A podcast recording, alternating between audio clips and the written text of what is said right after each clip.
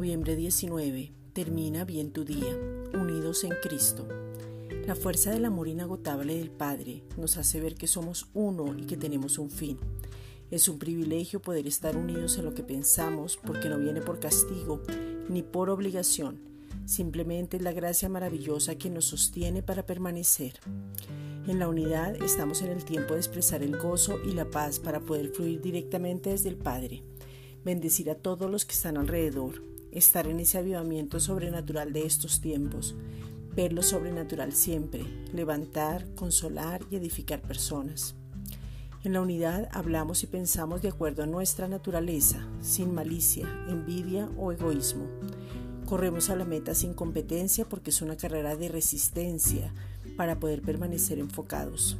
Hablamos bien, hablamos vida y corremos hacia adelante sin mirar el pasado, sin tener carga, sin ninguna condenación, porque en la unidad somos esas piedras vivas que edificamos en Él. Primera de Pedro 2.5. Vosotros también, como piedras vivas, sed edificados como casa espiritual y sacerdocio santo, para ofrecer sacrificios espirituales aceptables a Dios por medio de Jesucristo.